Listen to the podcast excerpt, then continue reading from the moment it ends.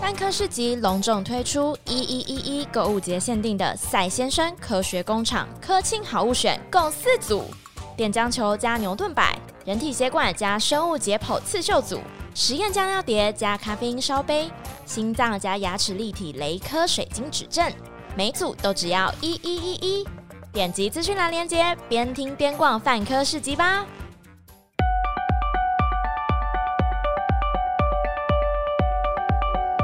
Hello，大家好，欢迎来到范范范科学，让你爱爱爱科学。我是爱编。那今天呢，是我们之前呢、啊、有呃跟大家募集，就是希望大家听到的搞笑诺贝尔奖的呃题目，然后我们把今年所有得奖的题目都放上去了，然后希望大家可以选两个出来。今年呢，二零二一年的搞笑诺贝尔奖呢，一样就是总共有十个奖项，因为搞笑诺贝尔奖是颁给十个奖项。那让我们很快的、速速的，我来把所有的奖项给念完一遍，这样好。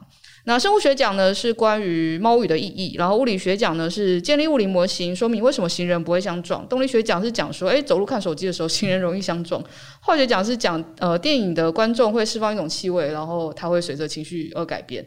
生态学奖是分析，就是呃，大概好像记得四五个国家口香糖上面的的细菌的。的生态，然后经济学讲的是说体重或许可以成为贪腐的指标，然后医学讲是鼻子跟生殖器之间的关系，和平讲是证实男性的胡须在面对拳击的时候是有防御力的，昆虫学讲是在潜水艇里面消灭蟑螂，交通讲是讲用直升机倒挂犀牛会比侧卧来得更安全，总共十个，然后 请大家选两个，然后我们一个是选中了今天我跟就是我们今天的来宾维伦会讲的。题目是鼻子跟生殖器之间的关联。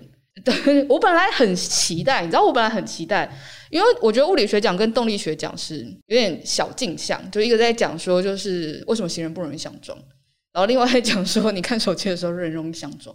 所以他们是找一堆人，然后看着手机，然后看他们撞几次嘛？我想不是，应该是在旁边观察吧，就是哦，旁边看 看着他们撞几次，应该对对对，这应该比较合理。他发觉，哎，拿手机的人特别容易被撞，这就是我想知道的事情。但因为这个没选到，所以这个就没得讲。好，所以于是呢，这一集是我们第一集的呃票选集，那我们就邀请到了维伦来跟我们讲今年二零二一年搞笑诺贝尔奖的医学奖。他证明呢，性高潮在改善鼻塞效果，基本上和鼻腔黏膜收缩喷剂是一样有效的。对，这是今年的的得奖得奖的那个得奖的呃描述的句子，然后往下呢，我们就来一方面来好好的深入的来聊一下今年得奖的，刚刚我们讲到的那个得奖研究到底在干嘛。另外一方面呢，既然是我相信大家之所以选这个，一定是因为它跟性爱有关吧？我想，我想，我想了，所以我就大概看了一下，就是历年的列表，把跟性爱有关的奖项列了出来。以及维伦非常特别的是，因为范科其实是从我进来就二零一五年那一年开始在认真做搞笑诺贝尔奖。那你从二零一五年的时候其实该就开始写了。啊，我印象当中你应该每年都有写，嗯，呃，有几年还写了两篇。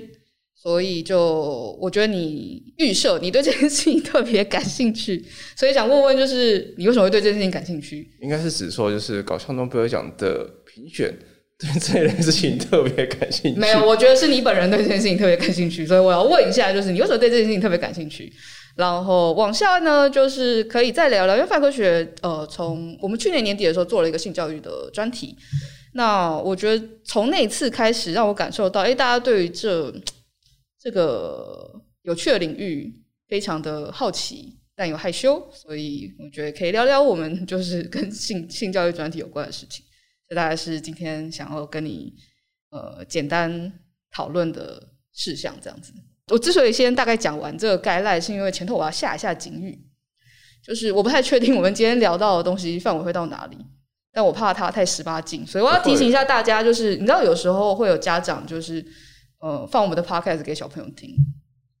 哦，对对对对对，但但万一就他们可能觉得这集的那个，因为我们现在还没聊嘛，我不太确定尺度在哪。我先来下个警语，嗯，就这一集呢，一定会提到跟性爱有关的东西。对，因为我们的研究都是跟性爱有关的，所以呢，如果你还未满十八岁，或是你觉得你自己还未满十八岁，你对这一切事情都懵懂无知，你还不想要先知道太多的话，就现在可以先把这一集 podcast 关掉，然后到没有人的地方的时候，到没人的地方再打开来这样，或是如果你是放出来听，你正好就是那个车子的座位旁边坐的人是不太适合一起听这样类型的节目的话，那你也可以先把它关掉，然后你夜深人静的时候再打开来听这样子。好，OK，没问题，那我们就开始喽。我们回到的就是二零二一年的搞笑诺贝尔医学奖。一方面来说，我觉得他们为什么会做，就是他一定事先觉得，呃，性高潮跟改善鼻塞这两件事情是相关的，才想要往这边做嘛。那是因为前头有一些。嗯，资料显示就是这两件事情，你的鼻子跟你的呃，你的性呃性高潮，跟性爱是跟鼻子之间有关联的一些资料，所以才让他们决定要做这件事吗？呃，首先我先直接跳开跳开前面那种部分，呃，我其实没有那么。就我会觉得说，就是科学研究，就是就是你觉得高兴就好，觉得高兴就好。所以我假设鼻子跟性爱有关联，我就 OK，我就快乐就做这样。对，没有问题，我自己是这么觉得。那 anyway，但是他毕竟就是呃，这个研究团队他还是有发了 paper，那他里面有讲的是说他在过去的研究里面其实是有发现到说运动可以改善。呃，鼻塞的一个现象，oh. 比方说你有了去慢跑或者是去那个游泳之后，那你的鼻塞的情况，呃，大概可以维持就是呃畅通大概三十分钟、半个小时左右。那我要运动多久我才可以维持我鼻子畅通半小时到一小时？呃，在这个文章里面研究它并没有就是特别的一个呃去说明，那也许就是我们还要再去看它的一个参考文献，我们才会晓得。了解。那呃，由于在性爱部分，它也算得上是一种运动。没错，对，听说它运动强，对它的运动强度好像是就是你奔跑上从一楼冲到四楼那种程度，听说是这样子的。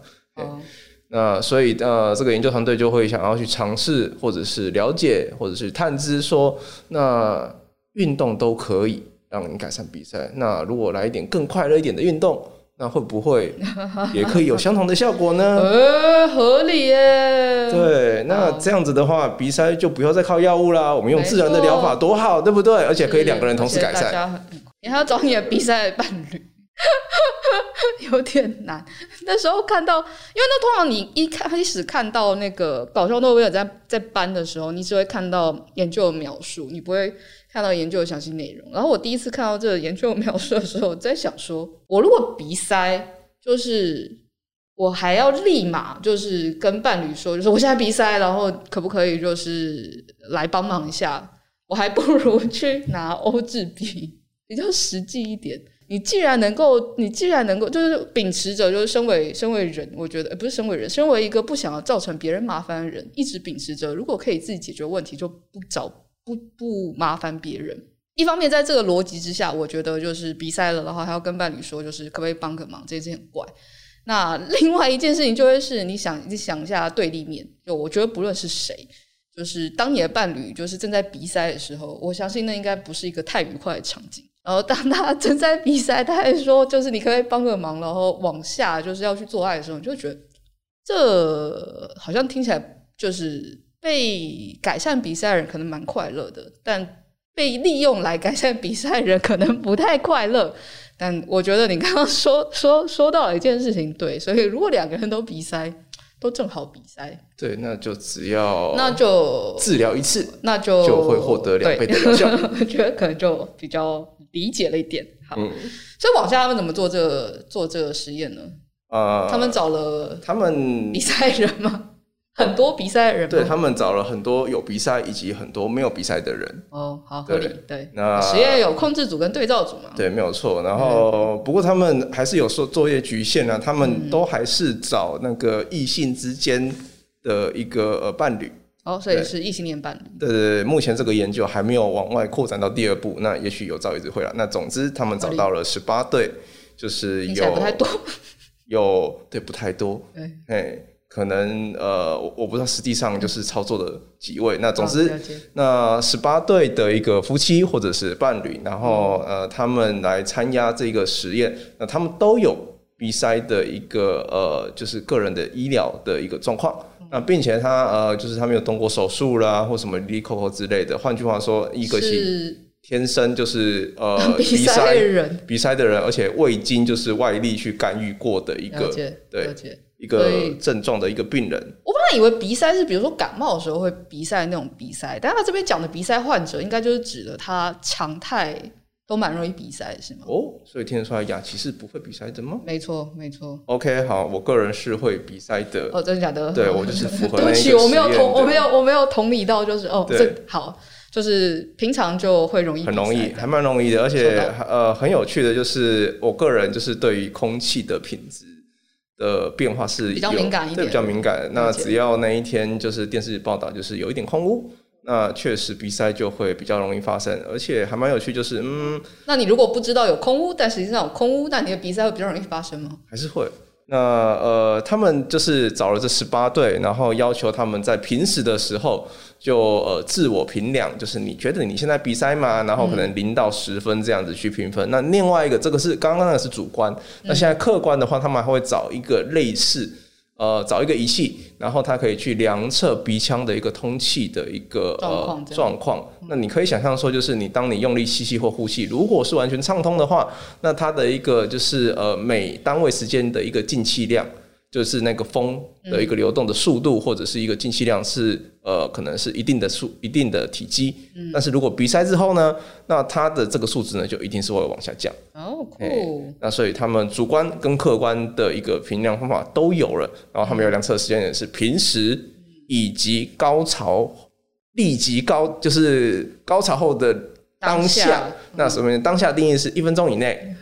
对，一分钟以内。忙。对，就是也许你正忙或怎么样的，但是要记住，你是为了科学，你是为了科学，所以当下不管怎么样，就一定要停停，对，止，然后赶快把那个仪器拿出来。高潮后我们也是没有太多事情可以做。呃嗯呃呃，每个人的状况可能不太一样。好，没问题。那总之在当下你要立刻停止，然后拿着那一个仪器插进你的鼻孔，然后开始量。对，嘿，然后并且呢，那接下来是呃高潮后的三十分钟。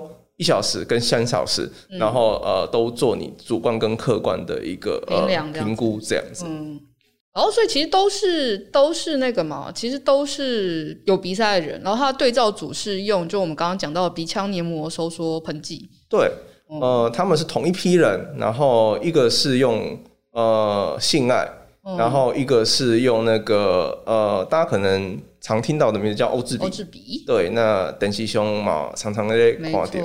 对，那换句话说，就是你平时未使用欧智鼻的时候，你一样是主观客观去量测一遍。嗯、使用完欧智鼻后的一分钟，嗯、然后一样量测，然后呃用完药之后的三十分钟跟一小时还有三小时，嗯、那你一样就是去做相同一模一样的一个实验。哦，等于把欧智鼻当做跟性爱一样的手段。对对对，就是当做是一模一样的一个呃，就是治疗的一个呃药单这样。我看到这段的时候，我一直有个小小困惑，就是。因为我们常会讲说，容易有就是那个高潮不是不一致，就基本上，嗯，对，对，我觉得就是没有大家常常看 A 片，然后大家就会高潮很容易同步嘛，乍看嘛，但其实大部分，我相信大多数的时候，应该高潮都是不一致的。然后那时候在想说，那这样万一有一个人有一个人先高潮了，那他就要先停，对于另外一个人来说比较困扰一点。对，所以我就是呃，那这样他的一分，他的当下，他的当下跟那个人当下是不一样。那后三，他的高潮后三三十分钟也跟另外的人是不一样。所以我就对，就是想说，嗯，哎哎哎呀，难怪这个实验只能够在二零二零年疫情最严重，大家都只能够居家的时候。哪有人家不是这个时候？人家又不是这个时候收数据的，欸、真的呢？不，他是这一年的。他这一年吗？就这一年吗？对，他是二零二零。真的假的？他二零二一年，他二零二一年发，但他是在二零二零年收数据的吗？对啊。哦，真的假的？真的啊。哦，好吧，对不起，我错了。哦不，你刚刚提的那个，我觉得是一定会出现的状况。你说高潮不一致吗？对，就是。啊，那怎么办？嗯在实验中，我们并没有看到他对这个部分的一个做出，但是他男生跟女生都有填，对不对？呃，对。那他要把，就是因为不是有另外数据统计说女生比较容易有的时候会假性高潮吗？这是一个很有趣的问题，因为他在这一个实验的最后面，他再拉了一个，就是未来如果他们还有钱。还有人敢给他们钱 做这种实验？那他们还可以做什么？不重复或不该重复。对，尽管这个 拿到搞笑诺贝尔奖可能是不该重复的，但是既然有了钱，那也许可以再做一遍。好，再做一遍要做什么呢？同性伴侣，比方说是那个同性的，或者是你个人处理的。哦，自慰，哎，自慰明明应该比较容易做哦，但自慰就是，呃，有人做自慰运动量跟就是性爱运动 量哪个感觉比较剧烈吗？我不知道，但我觉得可能有。嗯，相当合理，相当合理。就呃，他们会要想要再评估，就是那个呃，同性的跟个人的，嗯，哎，就是两人运动跟个人运动，或者是那个呃，男性跟女性之间的差异。嗯，对，这个是未来他们好吧？对，如果有了钱，也许还会再做的事情。好，蛮希望他们之后可能对，就希望呃，德国的政府就是开明一点，这种有益处的科学，人人都可使用。对，应该的。好。那他们做出来后来的结果是怎样啊？呃，后来结果就是高潮，性高潮之后的当下，嗯，确实有明显显著巨幅的改善。所以不管是客观还是对，不管是主观跟客观都有很明显的一个改善，而且那个效果呢，跟那个你的那个处方用药就是欧治比是一模一样的，甚好。对，甚好。呃，欧治比还只能够用一个人身上，对不对？对，这个方式可以两个人。是，那呃，在而且呢，这一个呢，它可以维持，它可以维持就是到一个小时，它可以维持到一个小时。嗯、那这个就很有趣了，因为在过往的一个呃研究，就是运动的话，它的一个呃疗效维持大概只有三十分钟而已。换句话说，如果就是呃你因为鼻塞，然后你想要去运动，嗯、你可以尝试选择。这种就是呃时间稍微长一点的运动，那不过它就是呃到了三个小时之后呢，那呃性高潮呃舒缓呃鼻塞的效果呢就呃消失了，就消失了。嗯、那呃相对于就是处方用药欧治鼻来说呢，那欧治鼻在三个小时，那它的一个疗效呢是还维持住的，还维持住的。那所以换句话说就是呃我们已知的事情是这样的。那呃，性高潮它会显著明显的改善鼻塞这件事情，并且呢，疗效大概是维持在一个小时。那呃，跟处方用药呢比较起来，处方用药的一个效果呢是比较呃长的，但是呢，这两者之间改善的一个幅度呢，其实是会差不多。哦，但因为其实用欧治鼻改善鼻塞的学理方式，当然就跟呃做爱是不一样的。嗯。嗯，所以他们两个之间就是有差异，也是蛮合理的。但比较有意思的是，如果假设做爱是剧烈运动的话，那显然它好像比运动还要来的有效果哦。呃，对，这边的话，呃，研究团队也在里面陈述说，就是两者之间是有所差异的。Uh huh. 那换句话说，就是在呃鼻腔黏膜嗯的一个血管啊，或是组织的一个关系。的变化，那其实应该还有一些部分呢，是呃，目前科学家尚未知道的。它也许牵扯到一些可能是呃内分泌的一些激素，那有可能会跟那个血压等等之类的都有关系。换言之呢，他们其实也呃，其实我们也透过这个实验知道说，在这个部分。呃，医学在这里呢，稍微还是有一些呃尚未了解的一个地方。哦，所以这边还有我们未 未未知的地方的。对，所以就是德国政府就是应该要可以对支持多支持一下这个研究。那你自己当初看到这个研究的时候，跟把他的 paper 看完之后，有没有什么落差？首先是我觉得这个研究非常的。就我还是人觉得你比赛 不用麻烦别人，可是又不是比赛的人，你看这就展现出了就是个体差异。没错，我们有不一样的立场，就是你有你的，我有我的立场。对对 对，因为我没有比赛，我觉得就是比赛还这样麻烦人。对，有有可能比赛是真的非非常非常辛苦的一件事情。好，所以其实比赛是一件非常辛苦的事情。对，然后如果能靠做爱舒缓的话，其实是一件蛮快乐的事情。对，就是呃，如果你本身是没有比赛，你可以稍微询问一下你的伴侣这种比赛的痛苦。是是对，也许你可以稍微 有更同理的一个感受。但是你想看这样子，大概只能持续一小时。所以，如果你有比赛困扰，正好有可以互换伴侣。对对，可以试试看。然后又或是如果你。正好鼻塞，但你没有可以互换伴侣，你可以先前瞻研究一下，就是你可以先自己试试看。对对对，毕竟要有台湾自己个人的数据。没错没错，你可以下面再再再跟我们说这样。欢迎留言分享。对对对，哎，那就平常经常性鼻塞跟感冒鼻塞都，感冒鼻塞这样子是可以的吗？虽然我觉得这样蛮快的。问得好，对，因为你就会觉得，因为我本来你知道，我脑袋里面开始就是那时候一样，看到这个的时候，脑袋里面另外一个场景就是那个漫画，我不知道你们看漫画有没有常常看到那个剧情在讲说有一个人感冒了，然后另外一个人去去去探病，然后或者照顾他。maybe 有时候在 BL 或 BG 其实都有，然后他就会就会探病的时候，因为他就在床上嘛，所以看看之后就是都会觉得有点。压起来，然后，然后他就说、嗯、不行，不可以，我不能把感冒传染给你。另外人就说没关系，就传给我吧，传给我就会好了。哎呀，雅琪，你看的到底是哪一本漫画？很多本漫画，很多本漫画都是这样。Oh, 这个剧情很常发生，不行。真的吗？对，你问看有看吗？所以你那时候就会看说，我那时候看到这个想说，哦，难不成他是想要讲说，就是所以当大家感冒比赛的时候，不止可以用，就是那个我们知道嘛，就是感冒并不会透过，就是呃，感冒会透过性行为传染，但并不会因为你透过性行为传染，你的感冒就好了，这是个迷思。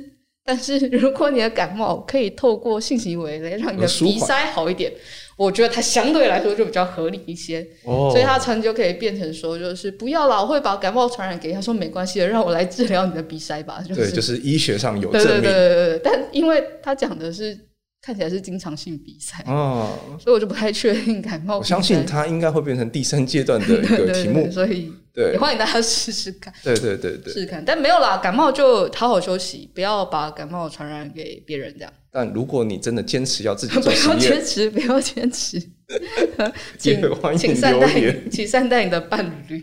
对对对对对。以上是就是二零二一年的搞笑诺诺贝尔奖医学奖的介绍。对，就是一个大家可以在家自己做实验，蛮有趣的，蛮有趣的。那有鉴于呢，讲到就是关于性爱有关的研究。那因为正好就就很想去看，就是往年到底有没有一些跟性爱有关的奖项。结果发觉，诶、欸，超级无敌爆炸多，几乎每年都有一个。他要不生物奖，他要不医学奖，他要不干脆就直接是生殖医学奖。对，所以其实很多诶，包含连比如说我这边列表稍微就是呃，也不是速速啦，稍微就是把它。一个一个一个一个带过去，然后如果特别有趣的，我们可以停下来多讲一点。比如说，其实第一年在办搞笑诺贝尔奖的时候是一九九一年，那那一年其实就呃生物学奖奖项其实就有跟就是呃性爱差到一点点边。那年颁的是那个一个精子银行，然后他只接受就是诺贝尔奖得主跟奥林匹克选手的精子的精子银行。那个还有九二年的时候，这个也蛮有趣的。九二年的时候，他的呃颁奖的得奖原因是他说他颁给塞西尔贾可布森医生，因为他持续不断慷慨捐出自己的精子，是精子银行的鼻祖，然后还发明一套简单单手操作的品质控制方式，所以得奖。那这人他做了几件我觉得蛮扯的事情。那其中一个是跟精子有关的，是他本身是一个妇产科医生，所以他就有做呃。所谓人工受精，就试管婴儿的这个服务。那他做这个服务的时候呢，他宣称就是这些精子是精子银行的，哦、但其实那些精子是他自己的。OK，就是其中一个。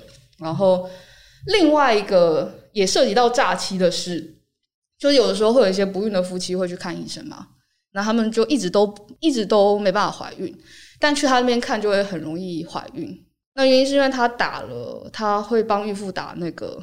HCG 就人类绒毛膜性腺激素。哦，对，所以等于是你就算没怀孕，但你被打了这个激素，你被测出来是也是会怀孕的，对，然后他就会有在他那边容易怀孕，然后后来有些人就去其他地方看，就说你就是没有怀孕啊，他就说不知道发生什么事，然后他们就会说其他地方误诊之类的，然后后来就因为诈欺罪，嗯，就被判刑这样，所以他就没有去领这一年的搞笑诺贝尔奖。我觉得早年这人真的蛮扯的。早年的搞笑诺贝尔奖比较多这种有点带嘲讽的奖项，对，这这真的蛮嘲讽的，对，这然后就通常就是 被得奖人也不太可能真的去去领奖，然后再就是九三年，九三年这个看起来就蛮实用的，九三年在讲呃拉链阶段的阴茎急性管理的研究报告，这个感觉当年的拉链是蛮蛮恐怖的，是吗？对。我们还想说，就是不知道，但我不确定这样是不是在霸凌你。我只是想问说，是不是在拉拉链的时候，有的时候太急也是会不小心。尽管现在拉链没有那么危险，是不是还是有可能会不小心？基本上比较没有卡到这样。对，比较不会想，就是这种事情应该比较不会出现。哦，这种事情其实不容易发生吗？对，其实不容易发生。大家拉拉链的时候都很小心，是不是？呃，因为因为你要想象，就是要。基本上你如果要把它弄到有伤口，那真的还蛮不容易的。真的假的？那真的还蛮不容易的。所以其实是上个世纪的拉链相当危险，这样。对，或者是上个世纪的人们相当的不小心。对，就是因为能能够到就是拉拉链，然后把它 弄弄伤、截断，蛮恐怖蛮厉害的。对，那当然也有可能是那个世界，或者是那一个国家或那个年代比较容易发生。好，太好了，就是希望大家拉拉链的时候都很小心，甚好。然后再来是一九九六年的公共卫生奖，然后这个公共卫生奖呢，颁给一个也是一份医学报告。这份医学报告在讲说，就是他们发现了呃，精油充气娃娃造成的淋病传染的途径。这是不是也是一个蛮有趣的故事啊？哦、呃，对，它是就是呃有船员。然后远洋的呃，你就可以想象，就是呃远洋的渔船，然后他们出去外面三个月，嗯、然后都没有靠岸，然后、嗯、呃突然那一个男性呢，他就是去那个性病的诊疗所，嗯啊，你可以很明显的就是看他，哎，这人有淋病，嗯，可能有淋病，但是淋病是一个急性传染病，换言之就是你感染之后呢，可能一个礼拜，呃最长不会超过两个礼拜就一定会发作，那你在船上。呃，没有靠岸三个月，那所以在船上是发生了什么？就是还蛮快乐的事情吗？那快乐的事情。对，那船上都是男性的船员，所以也可以发生快乐的事情啊。但是他坚持没有 啊，没有，我绝对没有呃做就是呃同性之间的一个性行为。那所以到底事情怎么发生？那呃结果就发现了，就是在船上呢，那呃有蛮多人也也同时有一个淋病的一个。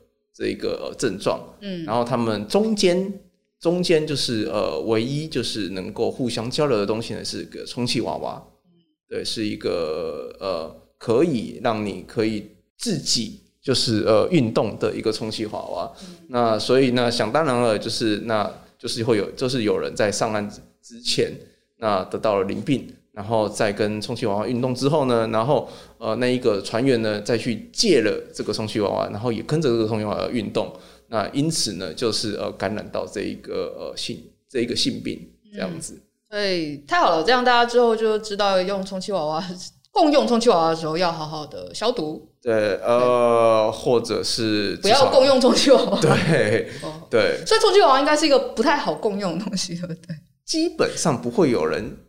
我要是我，我也觉得，如果我用充气娃娃或我用飞机杯，我也没有想要跟别人共用。对，就是这种东西基本上，但是因为会是人来分享用的。但因为充气娃娃有的可能真的比较贵。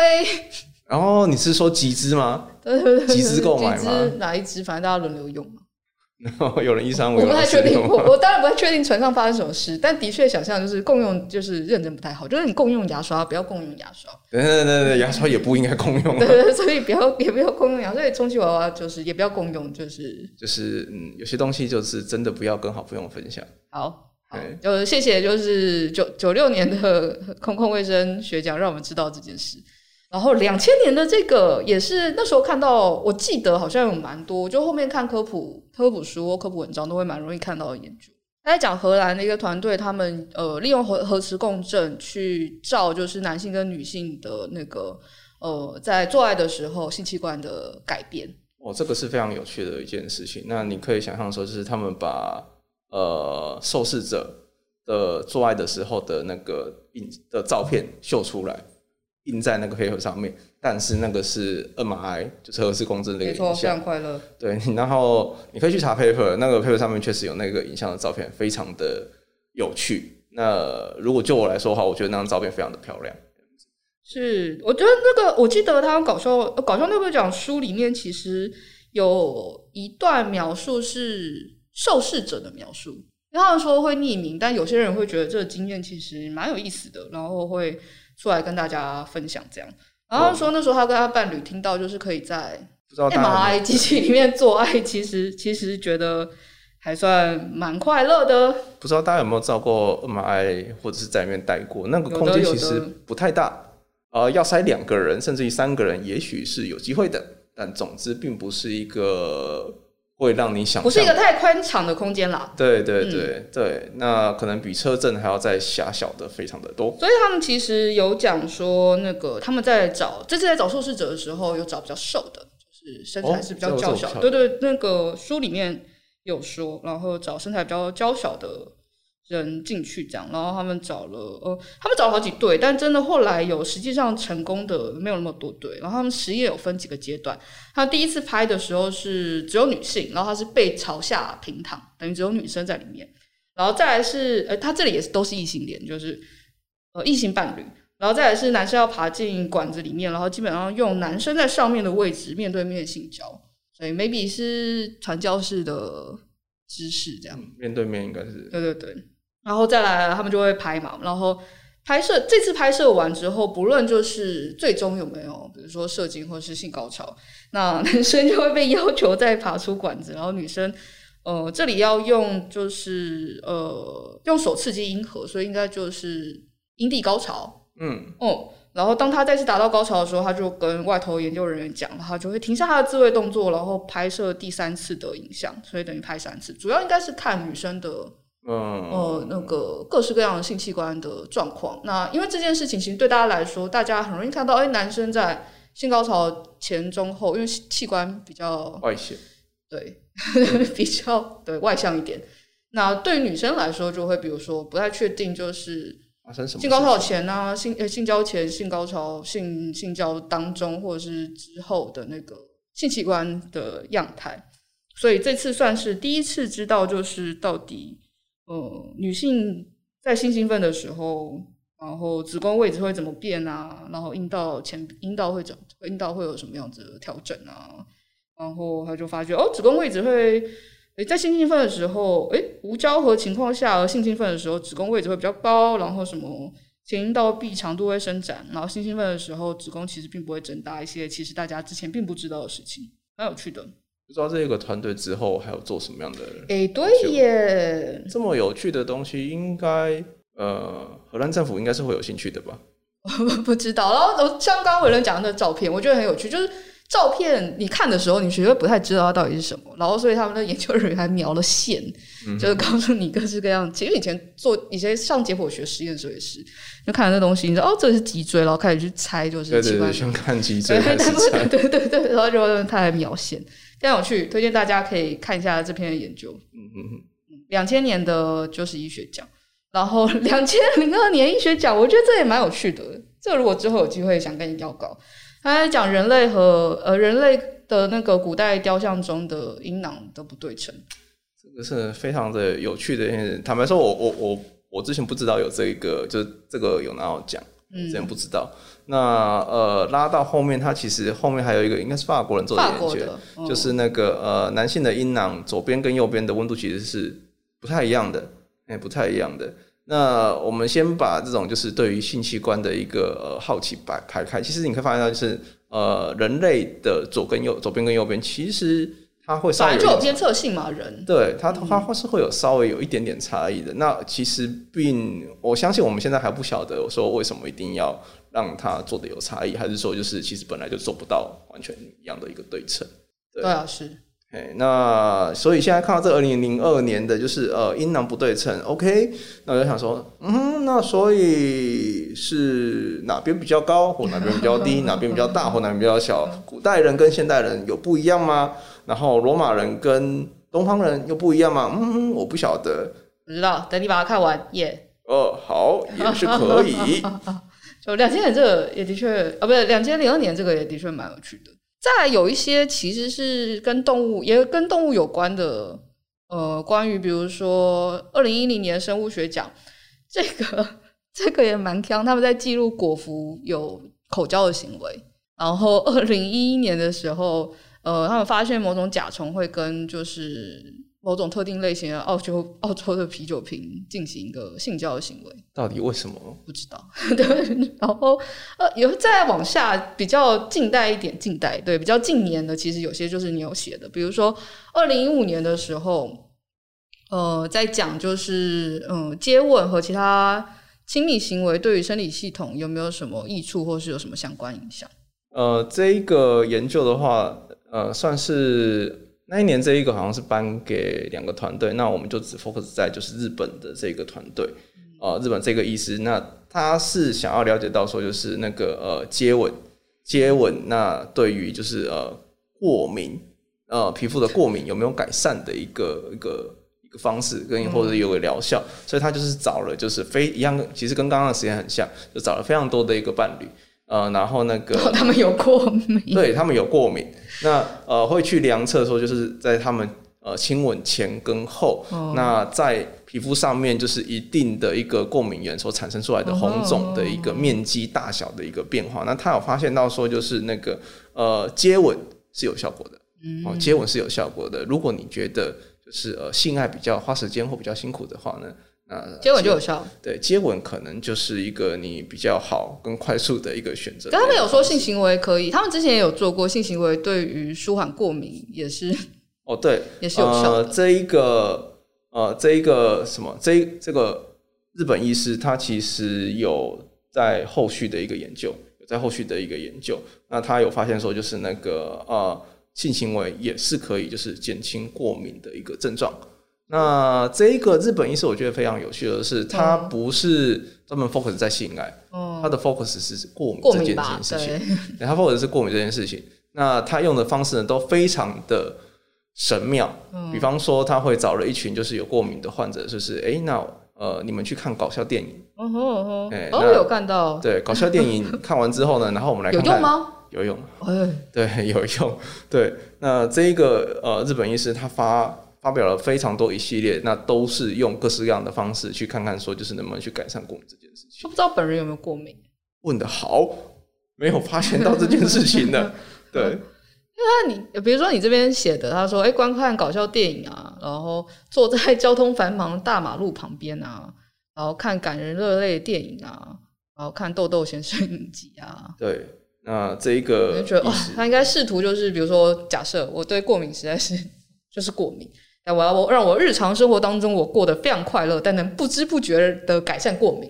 对，我就会去找一些快乐或是 maybe 会做但不一定快乐的事情。对，那我可能这一位日本人他从小其实就是个过敏儿，嗯、然后他发现到说，哎、欸，很多事情都可以改善他的一个，比方说看那个什么呃《新世纪福音战士》，哎、欸，看完这一集我的过敏就好很多了。那下次我就看别的动画试试看。所以结论是，性行为可能可以改善各式各样的一个不适的症状。过敏跟鼻塞甚好，请大家记下来，多多使用。然后，二零一六年这个你也有写过吗？就是不同材质的裤子对于老鼠的性生活会有什么样子的影响？嗯，呃，这个是个有趣的。那当然，我我记得这篇很老，老到是没有电子档的。那呃，总之这一个医师的一个呃科学家，那不知道他为什么对于就是呃男性，然后在沙滩上面，然后穿着各式各样材质的泳裤，然后这样子摩擦着他们的生殖器，然后心中感到了忧虑，对，那害怕因为这样的一个行为泛滥了之后呢，会导致就是呃精子的一个呃数量的消失，然后灭绝等等之类的。那忧国忧民。对，真是个忧国忧民的医师。那啊，他也想要了解到这一块，但他总不能够找，比方说三十几位、四十几位的男性，然后呃，每一个都穿着是不同材质的一个裤子，然后每天都这样磨来磨去。所以他找了就是一大群的大鼠，哦，然后帮他们做了属于大鼠的牛仔裤，就是对，就蛮 Q 的。对，我看那个研研究原始论文图蛮可爱的。对，呃，如果有机会的话，大家可以看一下。然后想说，这老鼠要怎么上厕所？它不会脱裤子。嗯，嗯，问的好。好。对。好。那呃，总之他们也许克服了这个上厕所的问题，Okay, 然后帮那个老鼠，呃，公的老鼠啦，嘿，嗯、公的老鼠穿上了各式材质的牛仔裤。嗯。然后，那他呃穿了牛仔裤之后，就是去量测，呃，他对于就是呃母鼠的一个呃性行为的一个反应，比方说次数有没有增加，有没有减少等等之类的。嗯。那呃。那比方说，就是呃，当他骑到母鼠的背上，他有没有进行抽插的这一个行为？嗯，对，因为有可能就是呃，骑的次数一样，但是抽插的一个频率事实上是减少的。对，那呃，他后来有发现到说，就是当他穿的一个裤子，嗯，的材质是属于就是呃，比方塑胶类，呃，就聚酯纤维，对，聚酯纤维容易产生静电的那一种，嗯、那它的那个抽插，就对不起，这不是它，是老鼠的 抽插的一个次数跟频率呢是有减少的，哎、啊欸，是有减少的。那因此呢，它合理的去。呃，就是他不讲合理，就是他借此呢，就是去推测，也许是因为这样的一个材质，嗯、然后呃产生了一些静电或者是什么样的一个因素，然后去影响到呃一些生殖细胞啊，或者是一些神经，然后让这个老鼠呢，它就是呃表现出来的就是它想要做，但是它没有能力做，或者是它呃它的性欲呢，就是呃减少了这样的一个情况。然后，但蛮有趣，它可爱，它除了帮它做。聚酯纤维裤子之外，还有聚酯纤维跟棉各五十帕裤子，然后百分之百棉裤跟百分之百的羊毛裤，对，还有没穿裤子，嗯、所以就会是各组各十五只大鼠，有一群穿羊毛裤跟棉裤，就是你可以想象，就是那个在实验室里面穿着就是十几十只穿着裤子的 的大大鼠们，对，哎，他们还穿裤子穿了十二个月，对，就是这裤子还蛮耐穿的，穿了一穿了一年呢、欸。不知道中间有没有替他们好辛苦哦。如果我是我是这医生的研究员，我也是每天在帮。假设我得要脱裤，就帮老鼠脱裤子跟洗裤子，我也是，然后一整年，我也是觉得蛮怀疑人生的，就想说我在干嘛？然后因为每组十五个嘛，他这边分成了一二三四五组嘛，还有一组没穿裤子嘛，所以等于有六十只穿裤子的老鼠。老鼠，然后你可能每天都要帮他们洗裤子，对，然后烘干，然后再帮他们穿上穿裤子，对。久了以后，你可能还会认识。很怀疑人生哎。对，如果你是，我很想说，我到底在干嘛？就是，如果你是谁，我在干嘛？我在做什么？那一年硕一就是刚进实验室，然后野心勃勃，我要就是研究出一个就是全世界都未知的一个事情，然后花了一整年的时间在帮老鼠穿裤子，跟观察他们的性行为，这个也是，然后跟测量就是他们裤子上面的静电。也也也是蛮好的，也是蛮好的，蛮好的啊！得搞笑诺贝尔奖。如果我我这样子做，假设我是一个硕士生，我这样做，我这样做一年，我再花一年的时间写论文，然后我得个高校诺贝尔奖，我现在立马离职去考个研究所。不错，棒棒这样子。对对对，蛮好的，蛮好。但因为我们没办法被帮人做实验了，可能大部分的时候大家应该还是会穿内裤吧？但内裤也是有聚酯纤维跟。对啊。应该各种材质都有吧。好，所以大家可以，如果大家有点怪，我想说，如果大家要自己做的话，你就可以看一下你自己内裤材质。对，也许可以。然后穿一年之后去观察你的脐橙跟抽插行为哪里怪怪。可以现在打开抽屉，先看一下看一下你的内裤的材质是什么，这样。如果平常就很容易导电或静电。的话，你就最好穿纯棉或纯羊毛的内裤。没错，就是呃，实验证实羊毛的也许是真的比较舒服。再来，诶，在二零一八年啦，二零一八年有一个在讲，就是用邮票测试男性生殖器是不是正常运作，这也蛮锵的哦。就是他们做法，因为邮票旁边有那个可以撕的。呃，先讲就是，我不知道大家有没有去邮局买过那种，就是。